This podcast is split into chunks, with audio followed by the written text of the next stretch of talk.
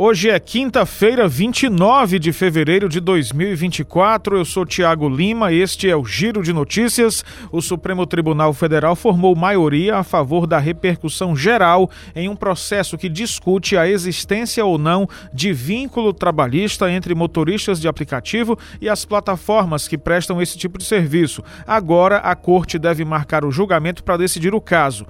Quando há repercussão geral, o que for decidido pelo STF vale para casos semelhantes em outros tribunais. Até o momento, o ministro Edson Fachin votou a favor da existência da repercussão geral. Essa análise é feita em casos em que um único tema tenha várias decisões em diferentes ações, ou seja, que exista uma controvérsia. Seguiram Fachin os ministros Flávio Dino, Carmen Lúcia, Alexandre de Moraes, Luiz Fux e André Mendonça. Na prática, a Corte vai elaborar uma tese para orientar disputas de casos semelhantes semelhantes que tramitam em instâncias inferiores da Justiça. Assim, o STF formou maioria para ampliar o alcance sobre vínculo trabalhista de motoristas por aplicativo.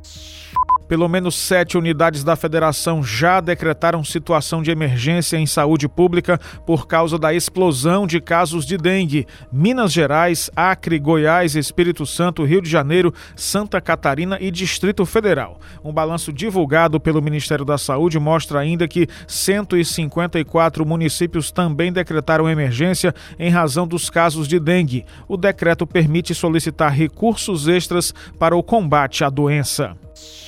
O apresentador Fausto Silva, que passou por um transplante de rim, espera deixar o Hospital Albert Einstein, em São Paulo, em 10 ou 12 dias. Faustão tem conversado bastante com os amigos após a cirurgia. Segundo fontes próximas ao apresentador, nas primeiras horas após a cirurgia, Faustão voltou a seguir a mesma rotina de sempre. Ele mantém contato com os amigos próximos, troca mensagens pelo celular e está se sentindo muito bem.